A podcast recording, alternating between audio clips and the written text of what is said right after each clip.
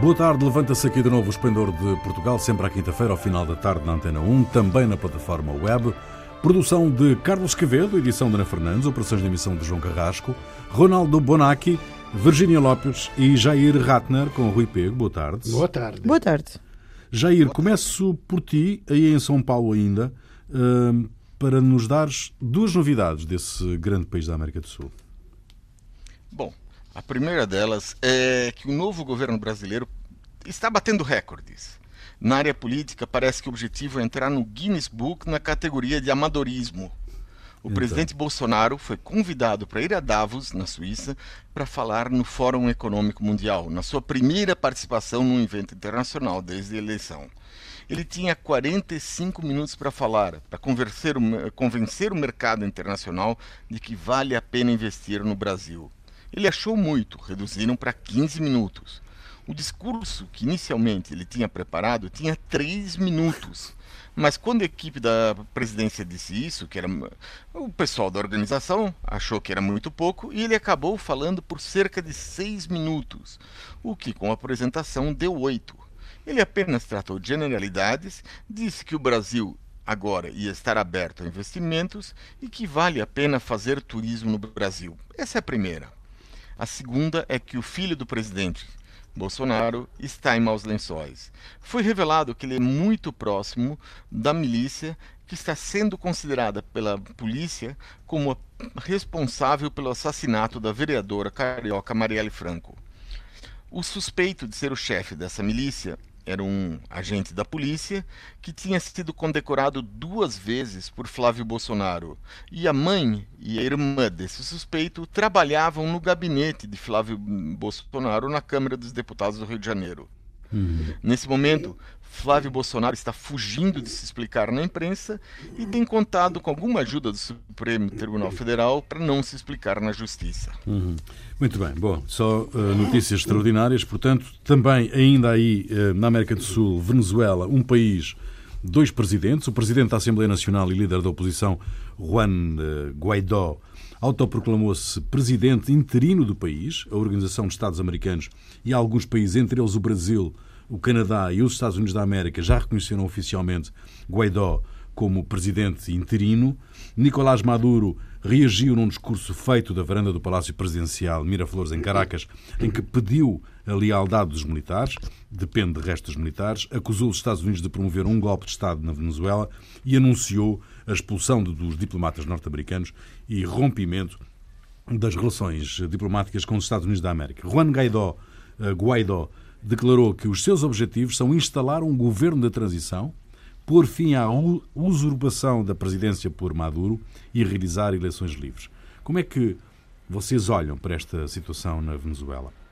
Eh, Ronaldo, Virginia. Eu, eu, eh, eu nunca defendi o Maduro, há muito tempo, mas eu queria dizer àqueles que conseguem ver o mundo só em branco e preto, então se um é mau, outro é bom, que o, o- o- a alternativa não é boa, no sentido que isto é um grande sucesso da CIA americana. Porque houve, cioè, não é compreensível que o pai- um país que tem a maior ja- jaziga, como se diz, do mundo de petróleo, chega ao hospital, hospital sem corrente elétrica e depois parte a corrente, devia partir in automatico, o motor da gruppo elettrogeno, come si chiama, para dar energia Sim, o elétrica. gerador próprio, e non sim. sta, o gerador, e non sta a funzionare. È chiaro che ha un boicote, come houve boicote nas alimentações, na, na, na, na, nos remédios, e, não é os perniles que o Portugal não mandava para Natal, é, é que há cl- claramente um boicote e a CIA está a funcionar muito, muitíssimo bem. Então, do- bom, eu queria dizer também que a diplomacia portuguesa, tão boa, em não querer ingerir, quando houve Bolsonaro, na, na, na, na- queria ingerir na política externa, que foi o Marcelo apertar a mão,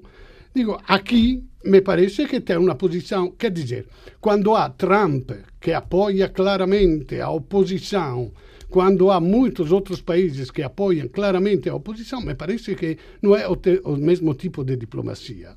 Hum. Virgínia, ah, há aqui uma ilegalidade, não é? Quer dizer, o Presidente da Assembleia Nacional ah, decidir que ele agora é o Presidente, não é? Não, mas não, o que eu percebi é presidente interino para convocar eh, novas eleições. eleições. Ou seja, não está a colocar-se como já o presidente eleito pelos venezuelanos. Está a fazer o processo para que os venezuelanos possam novamente ele eleger democraticamente o presidente do, do país deles.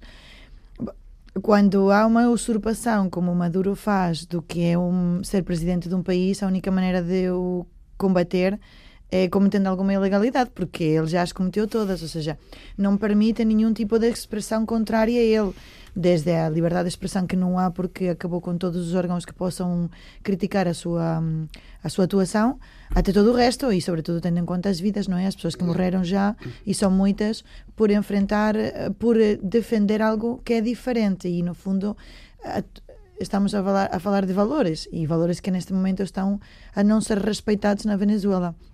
E depois temos os venezuelanos um, exiliados em todo o mundo e muito perto de nós, na Madeira. Eu tenho muitas amigas venezuelanas que, que vivem lá e que ontem viveram a jornada com grande esperança. E eu sempre gosto de ficar do lado. Não, a CIA já fica do lado que ela fica, portanto, ficar do lado das pessoas e, e, ver que há muitos venezuelanos que saíram do país. E as histórias são tremendas. Que saíram do país um, deixando negócios, deixando casas, deixando famílias, deixando vidas inteiras e que muitos estão na Madeira, mas não só, em Canadá, Estados Unidos, Espanha e, e a maneira como também como eles falam, não é? E, e alguns dizem que, que o objetivo é regressar o objetivo é mostrar ao mundo esta união dos venezuelanos fora, porque hum, querem reconstruir o país deles e faz todo o sentido. Talvez venezuelanos mais jovens já estejam mais inseridos nas, na, nos países para onde os quais emigraram, mas muitos outros querem regressar, deixaram lá as vidas deles. E, não, e, hum, e agora o que, o que cabe à comunidade internacional, sem interferências, obviamente há que respeitar sempre a soberania do, dos países, mas é verdade que tem que haver contundência na, na, na defesa das pessoas e na defesa da democracia. Uh, a postura da União Europeia parece-me correta, de dizer é um presidente interino e nós apoiamos o processo de eleições antes de próximas eleições Sim. para que se possa escolher democraticamente. Agora, até lá, não me parece que seja algo que Maduro vai facilitar. Uhum. Uh, Jair, como é que avalias esta situação na Venezuela? Bom, a primeira avaliação é onde é que está o poder de Maduro. Por que, que ele foi? Ele foi a eleição, o governo dele que assumiu agora é resultado de eleições não democráticas, não democráticas, houve fraude eleitoral, candidatos de oposição impedidos de concorrer, uhum. perseguição contra quem apoiasse a oposição, utilização de meios de comunicação do Estado a favor, de Maduro. Bom, isso é a, é a base. Agora, é, como avalia? O poder ele se mantém no poder porque conta com é, o, o, exército uhum. e com as forças paramilitares, com as forças policiais. É, quando é que se, a, decisão está na mão essa... do exército, do teu ponto de vista? Exatamente, no ponto de vista, do meu ponto de vista, ou do exército e, e a ruptura dentro do exército e é isso que ele está apelando o tempo todo. Uhum. Uhum. Agora, é, e há uma outra questão, é como agir, como a comunidade internacional deve agir.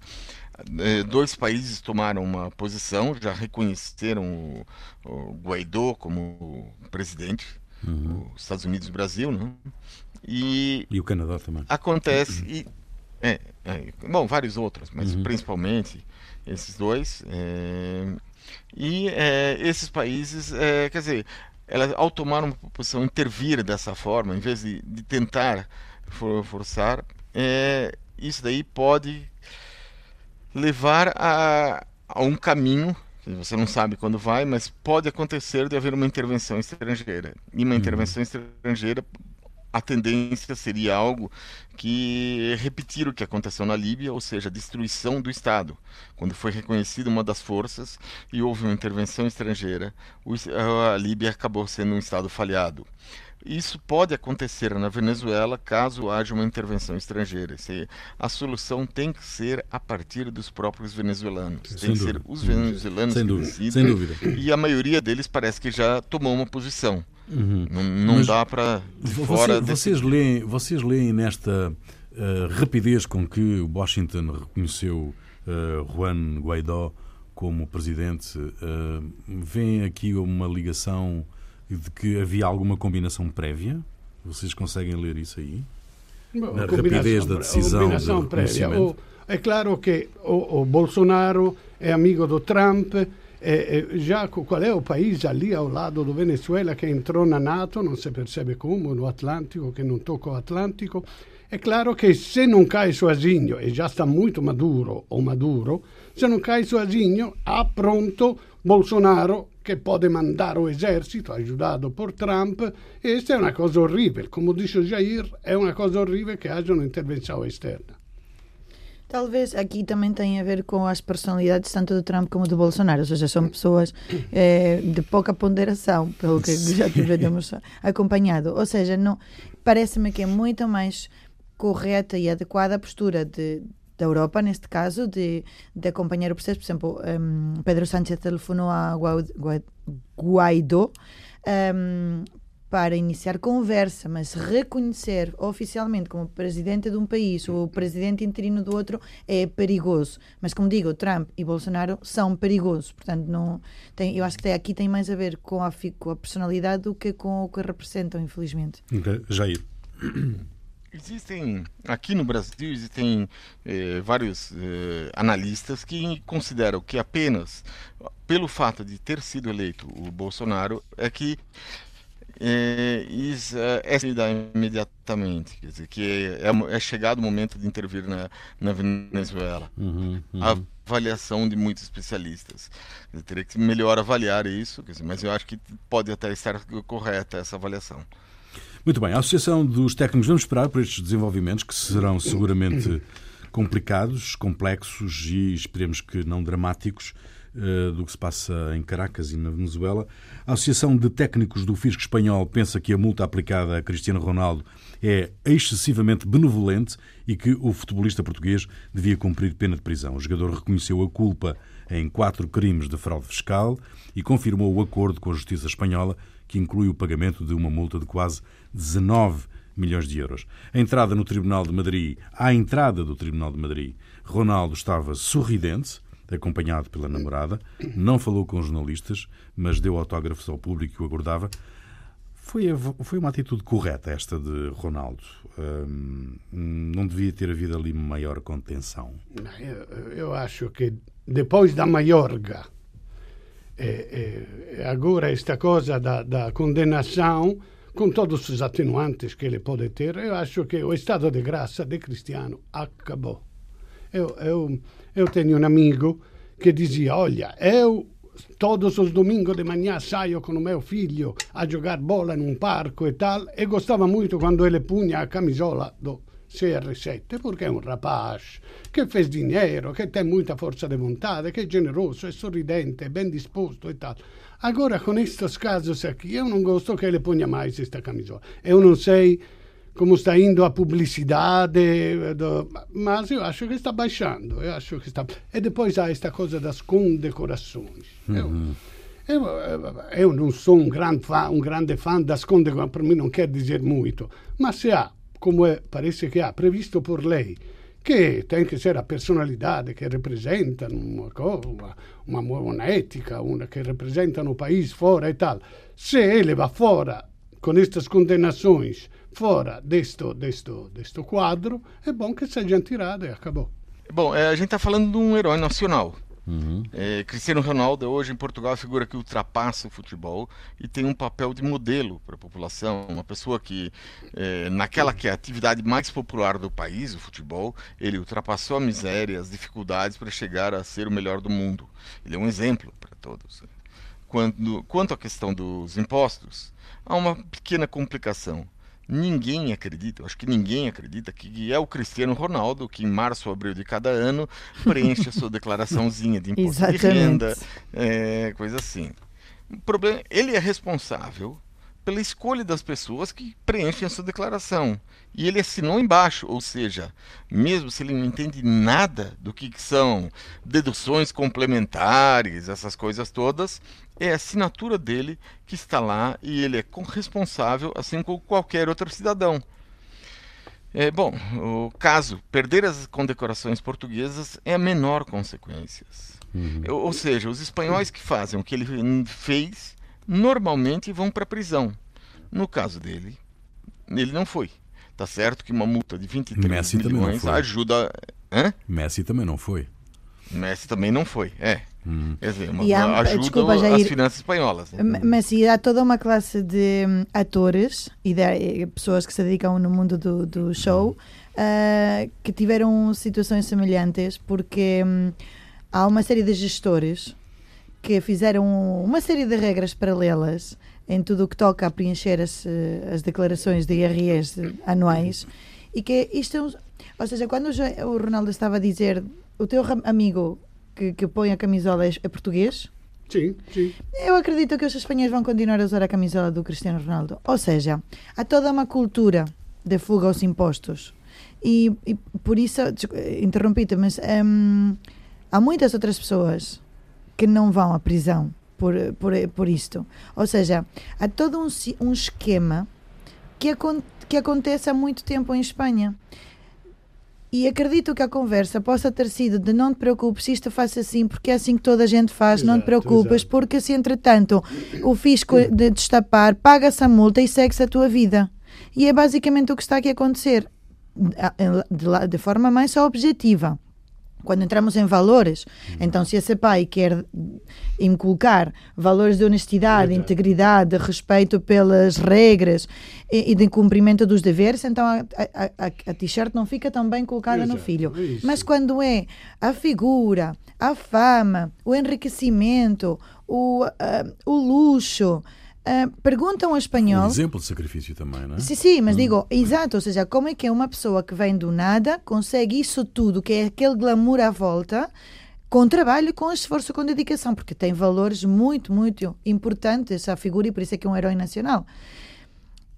Então, com todo esse trabalho, eu gostava de perguntar aos espanhóis, sem que ninguém os ouvisse, e até aos portugueses, se tu chegas a isso que ele conseguiu e alguém te diz que podes ficar com mais de 18 milhões de euros na conta fazendo assim? Fazias?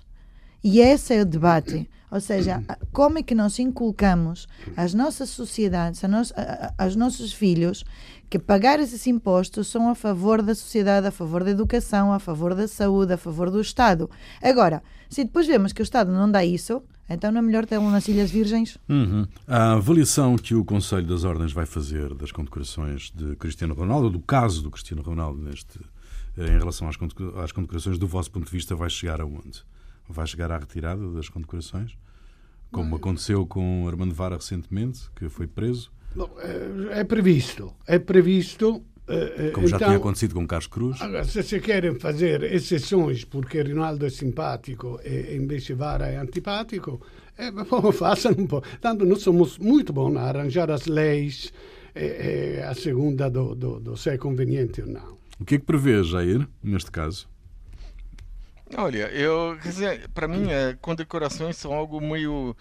É, não sei. É, eu acho que o normal seria retirar as condecorações, mas para mim condecorações são algo tão pouco importante uhum. dentro do que, que é. O mais importante é a relação que tem com o país, do que uma condecoração ganhar mais, uma condecoração mais isso. Bom, às vezes dar uma condecoração funciona mais como é, estímulo, como dar a, o, o presidente aproveitar um pouco da fama do condecorado do que o contrário. Então, não sei, para mim não é a coisa mais importante nesse Virgínia, qual é o teu vaticínio? Ah, mas é um reconhecimento, ou seja, claro que a condecoração pode não, não, não querer dizer muito para a pessoa que está a recebê-la, mas eu acho que está a ser entregue como um sinal de reconhecimento por essa pessoa, é algo importante. E a forma como é entregue, com, com uma cerimónia, ou seja, acho que sim tem muito valor está a reconhecer essa pessoa. Isto é como uma medalha de ouro ou uma medalha de prata. Se depois se descobre que, a, que o atleta estava dopado, estava dopado eh, é retirado, certo? Eh, talvez tenha que começar a ter mais cautela quando entregam as condecorações. Talvez possam ser póstumas. Assim já não as podem retirar. Segunda parte do Esplendor de Portugal, Ronaldo Bonacci, Virgínia Lopes e Jair Ratner. Uma auditoria às contas da Caixa Geral de Depósitos identificou perdas significativas no Banco Público entre os anos 2000 e 2015. Falamos em valores na ordem dos mil milhões de euros. A Comissão de Orçamento e Finanças do Parlamento vai pedir à Procuradoria-Geral da República que a versão definitiva do documento seja entregue ao Parlamento o mais depressa possível. Os deputados querem esclarecer todas as dúvidas sobre o conteúdo deste relatório, que identificou vários casos de má gestão, como a atribuição de empréstimos sem garantias. Os contribuintes têm o direito de saber quem beneficiou de empréstimos que levaram este prejuízo de mil milhões de euros, do vosso ponto de vista? O direito, eu acho que tem muito mais que o direito de saber. Agora, não é abusivo eh, eh, suspeitar que funciona assim. Olha, eu te dou 100 milhões, eu sei bem que tu não vai restituir. Também o banco sabe, porque os diretores de risco não deram aprovação, mas eu decido. Però tu não ficas com todos estes, me dás algum também para mim. Eu acho que não é mm, eh, abusivo pensar uma coisa assim. E, e, a pergunta è perché ninguém è preso? Cioè, che dizer, non so ninguém è preso, ma o dinheiro, analizzando un minimo, se sabe onde foi. Se sabe che ainda manifestações de riqueza em quem recebeu. E, e, e se reginha em cima do bolo do, do, do, os gestores, depois de ter perdido milhões, centenas de milhões, têm também o prêmio de, de, de, cioè, io acho che questa non è má esta é máfia, se chama máfia. E, e, e aqui eu queria introduzir um discurso sociológico a propósito do, do evadere os impostos, ou a expertise portuguesa, che è tão, tão uh, vilipendiata, condannata. Acho che è una risposta patetica do povinho che, che, che vê tudo isto acontecer em cima e depois como, como reação, diz: Olha, eu consegui aldrabar o fisco com 50 euros. É uma coisa patética. Quando cada um paga milhares de euros por este dinheiro que os nossos gestores, que vivem acima das nossas possibilidades, esbanjam e dividem uh, uh, este dinheiro com os aldrabões. Mas fantástico. Como é que se justifica, Jair, que o Parlamento português não tenha tido acesso a este documento até, até agora, pelo menos? Parece que estavam tentando guardar até sete chaves. Uhum. Foram na justiça sei lá quantas vezes para evitar que esses dados foram publicados e até agora conseguiram que não tenha sido entregue. Foi essa o resultado dessa auditoria saiu e depois ficam algumas perguntas, né? O que aconteceu com quem aprovou essas entregas de dinheiro? Depois, eh, na linha do que disse Ronaldo, as pessoas ganharam alguma coisa por fora para aprovar esses financiamentos? Ah, então tem que se verificar. E outra coisa é que, como é que quem dirigia a Caixa Geral de Depósitos aceitou isso e não acionou os mecanismos internos de averiguações? Exato. Ah, então, quer dizer, bom, um CEO, um administrador, uh, o administrador financeiro de uma empresa, se alguém dissesse, ah, oh, desapareceu um, um, um bilhão e duzentos milhões de euros, e o cara não faz nada. Uhum. É? E depois, é, sei lá, e, e sai normalmente do banco como se, se fosse algo normal isso acontecer. Quer dizer, isso aí é uma responsabilidade financeira, há uma responsabilidade política, ou seja, e teria que ver se a responsabilidade política está ligada a esses financiamentos é, está ligada a é, questões políticas e financiamento de partidos e financiamento de campanhas, alguma coisa assim.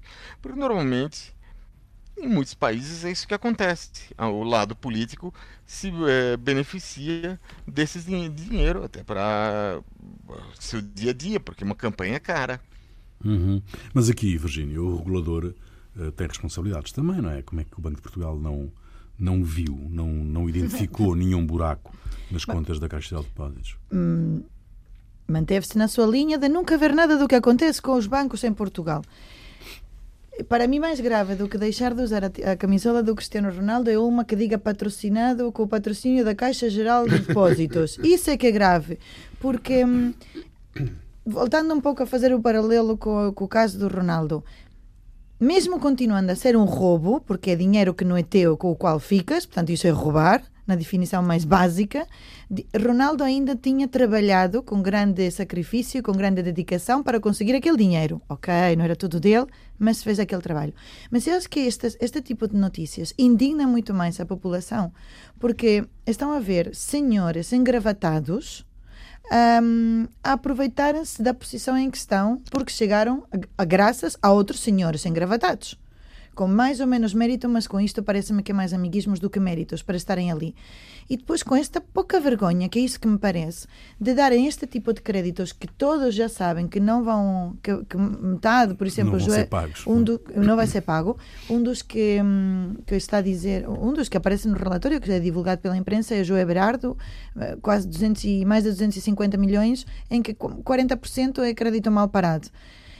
E quando estamos a ver português, com as dificuldades dos seus salários, que são baixos, são tremendamente baixos os salários em Portugal, com, com todas as, as, as prestações que têm que pagar para terem as suas casas. Não, se ficam três meses sem pagar o mútuo de 500 euros, vão pegar-lhe a casa. Ali são milhões de milhões de milhões. E diz, bom, não é que, se sabe onde exato, É, é isso que é, é que é realmente indignante.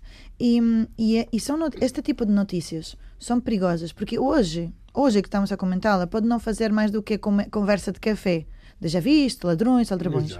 Mas coloca na sociedade uma semente tremendamente perigosa, porque depois, quando os movimentos populistas dizem de Exato. eu vou defender destes ladrões, destas pessoas que se aproveitaram de vocês, eu venho como o Salvador, como o Dom Sebastião, é que suscita, porque todas aquelas conversas de café que incendiam as pessoas, que se levantam cedo, que vão trabalhar e que depois vem isto e nada acontece isso é que para mim é muito mais grave. Não digo que Cristiano Ronaldo não seja grave, mas isto é o, que é o grave numa democracia. Mas neste caso, neste caso não parece que as coisas possam ficar pelo não acontece nada, não é? Porque a Procuradoria-Geral da República vai ter que intervir, não é, eh, Jair?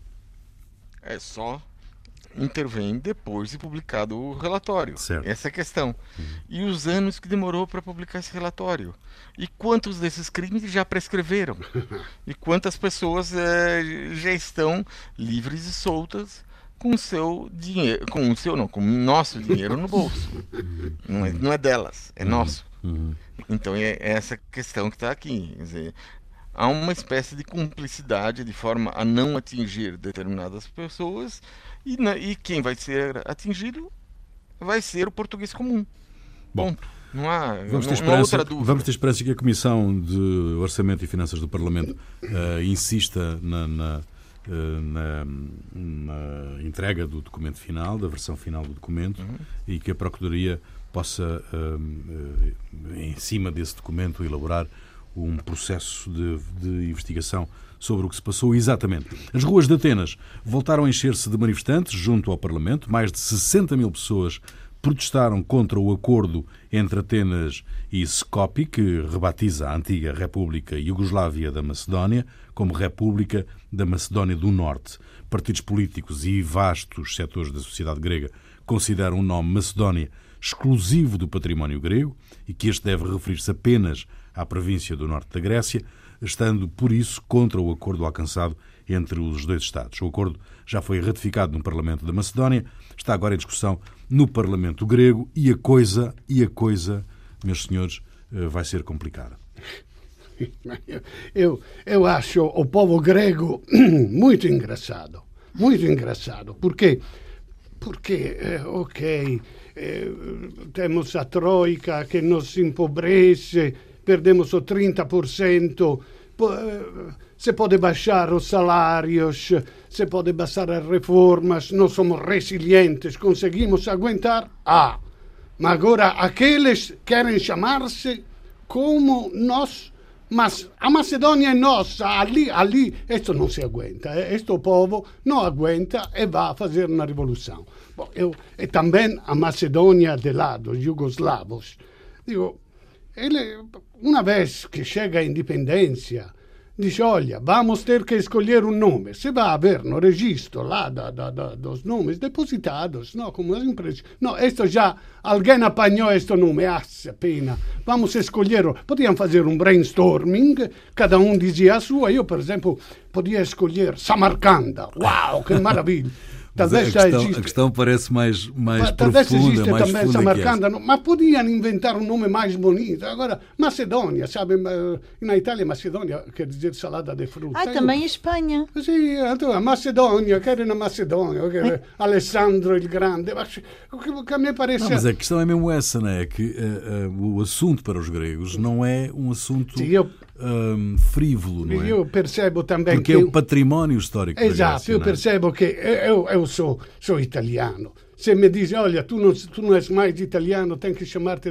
Cioè, rubare un nome è come rubare alma, e io percebo também isso. Ma insomma, tentamos de repor tudo no devido a, a dimensões. Eu acho que aconteceu à Grécia foi muito pior do que não alguém que era chamar-se Macedônia do Norte, que poi è Macedônia do Norte de verdade, porque era, se tu vê a história, Alessandro Magno stava lì na Macedônia, lì na, mais na Grécia, mas tinha um império vasto e a Macedônia. Eles são eslavos, é verdade, não são macedônios. Mas, é toda a estupidez nacionalista. Virgínia, Jair. Estamos a olhar com um distanciamento que até nos permite ver tudo de uma forma frívola. Ou seja, no fundo, visto desde a nossa perspectiva, que tanto faz, não é? Tipo, que mais dá? E, e, e, é normal, porque vista do nosso lado, que ver. Imagina que... a Galiza a querer chamar-se Portugal do Norte, estás a ver? eu acho bom. Acho bom para Portugal. E seria mau? Ou seja, haveria algum problema? Não, não, Pergunto eu. Não, quer dizer, porque não, mas Portugal podia não, não, não, não gostar. gostar. Não é? Ou então poderia sentir orgulho de que há mais um território fora de nós que era tanto a nossa história Exato. que então é dizer, já viram, somos tão grandiosos que fizemos tanto pela humanidade que os que estão acima querem ser os da cá, mas de cima. Ou seja, no fundo, é porque aqui ouvimos frases como ehm, nós não vamos oferecer a nossa história. Mas, e pensa, mas a história final, mas como é que eu não posso. Como é que a história é tão minha que sinta que não posso dá-la, mas a história é história, a história de todos e serve para aprender, não serve para dizer, não, isto é como foi assim, assim é que vai ser para o resto da vida e tu não podes fazer o que entendes. Tudo claro que tem que ser, depois falam, tem que ser com, com, com, com mesura, não é? Mas está, estava a dizer que depois pode haver um, vontade de, de, anexa, de anexação. Exatamente, ou seja, não estamos aqui a falar só do nome, estamos a falar de outras situações estratégias, geopolíticas, etc. Bom, mas os gregos foi o que fizeram, não é? Que pensa o ladrão que são todos da sua condição. Um, sempre e quando se respeite as novas fronteiras definidas e tudo, não, a mim não me parece mal o nome, mas como digo, estamos a comentá-lo desde uma, um distanciamento uhum. que não nos toca nem a alma, nem o coração, nem a identidade. Já irá aqui uma matriz histórica absolutamente uh, inviolável, do teu ponto de vista? Não, parte... isso aí, para mim, para mim é existe uma onda de nacionalismo que varre a Grécia e o motivo não podia ser menos consistente e sólido. Aquela região da antiga, antiga Iugoslávia, quer dizer, antes ainda da separação da Iugoslávia, todo mundo conhecia como Macedônia. E ela queria se, assumir esse nome enquanto, enquanto país. Depois, por um acordo político, eh, ficou como Macedônia do Norte. Agora, existe uma ilusão que foi transformada em um tema político e uh, as pessoas que acreditam em línguas sagradas, elas afirmam que os nomes são as coisas. É uma visão que está presente, por exemplo, na Cabala judaica, uhum. e que afirma que ao controlar o nome, controlamos as coisas.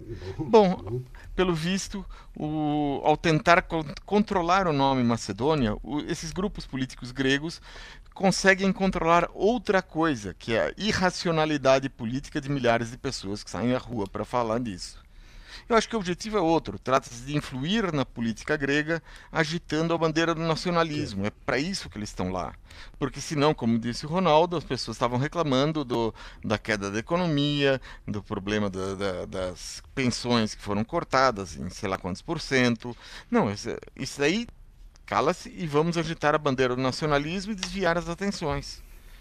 Bom, um, a questão parece mesmo muito mais profunda e muito mais uh, complicada e, de resto, vamos ter, uh, vamos seguir seguramente os desenvolvimentos destas, destas discussões no Parlamento grego para a votação um, deste acordo feito com a República da Macedónia do Norte, agora a República da Macedónia do Norte, e vamos perceber seguramente o que é que isto pode vir a produzir. Bom, o que é que vos fez perder a cabeça esta semana que eu quero saber? Vou começar por ti, Ronaldo. Bom, uh, vocês sabem o que é a silent disco? Eu tinha ouvido falar assim, mas só agora aprofundei. É uma discoteca onde a música não é amplificada, mas é emitida por wireless ou por Bluetooth e cada um com o seu headphone está a ouvir eh, esta música. Então, tu entras nessas discotecas e no silêncio absoluto tu vê um, spesso milhares de pessoas que saltam ao mesmo ritmo, perfeitamente em sincronia, a não ser que alguém eh, eh, queira cantar, acompanhar, como acontece com os headphones, com uma patética absolutamente, como se diz, desafinado, que são patéticos.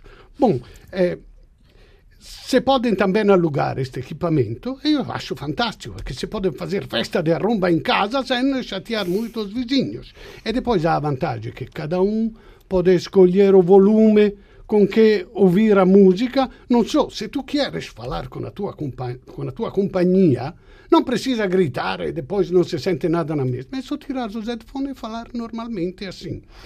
Depois há variáveis que são muito interessantes. Há, há Normalmente são três canais nestas discotecas que são sinalizados com luzes LED de cores diferentes: rosso, vermelho, eh, vermelho, azul e verde, de forma que tu vê quem tem a mesma, a mesma cor que está a saltar com um ritmo diferente daqueles que tem, e acho muito engraçado. Outra variável interessante são os salões de baile onde ca cada casal leva a música com quem quer dançar. Então, tu vês ao lado de, de, de, de dois que estão a, dançar um rock frenético, ao lado tu vês alguém que dança um chic-to-chic, e ao lado outro casal que está a dançar um tango apaixonado.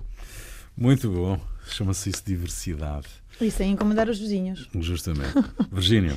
Bom, é uma história diferente e que vocês já conhecem. Ainda o Julen ainda está dentro do, da montanha, daquele uh, poço onde ele caiu, e já são 11 dias. O, finalmente, hoje conseguiram chegar ao fim da perfuração de um túnel uh, paralelo e agora eh, vão trabalhar de joelhos, estão a trabalhar de joelhos, mais ou menos 40 minutos, uma hora, continuar a fazer a escavação para chegar onde acreditam que possa estar o, o pequenino.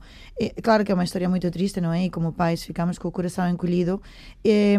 Havia uma pedra que tapava o poço, mas tinha havido umas, um, umas obras aparentemente ilegais e o movimento da terra fez com que a pedra destapasse o poço, que pelos vistos também não era, eh, não sei se era completamente legal, e, e em 30 segundos o menino correu e caiu. Mas, sobretudo, queria trazer um apontamento e é que depois de todo este programa que temos estado a falar de tanta. Eh, pois de ódio quase, não é? Na Venezuela, como vemos, eh, de mortes, deste também nacionalismo grego. É quando o ser humano quer cooperar, como é que se junta? Como é que há equipas tremendas em Espanha há 11 dias para tirar aquela vida daquele poço? Uma vida, quão valiosa está a ser para, para a Espanha, quando no resto do mundo, quantas outras perdemos em poucos segundos por diferenças e por falta de tolerância? Jair. Bom, o que me fez perder a cabeça foi uma história que está acontecendo no Reino Unido. É o caso de Nassar Ullah Khan, de origem paquistanesa, que vive no Reino Unido há nove anos, apesar de não conseguir se legalizar. Recentemente, ele teve uma doença cardíaca e, se não tiver um transplante, ele não vai conseguir sobreviver. Acontece que, como ele é um imigrante legal, ele foi retirado da lista de espera dos transplantes, o que funciona como uma condenação à morte por parte dos serviços de imigração. Além disso, a esposa e os filhos dele, que estão no Paquistão, tiveram o visto de entrada no Reino Unido negado e não vão poder estar com ele nessa fase mais aguda da doença. Uhum. Bom, uh, a música é tua, Ronaldo. Deixamos é, todos. Lucio Battisti mi ritorna in mente, é uma das canções eh, dos anos 1970 com as quais eu, eu aprendi a tocar a viola e a cantar sozinho no meu quarto. Fica aí, Lúcio Battisti. Nós voltamos dois a oito dias. Até lá.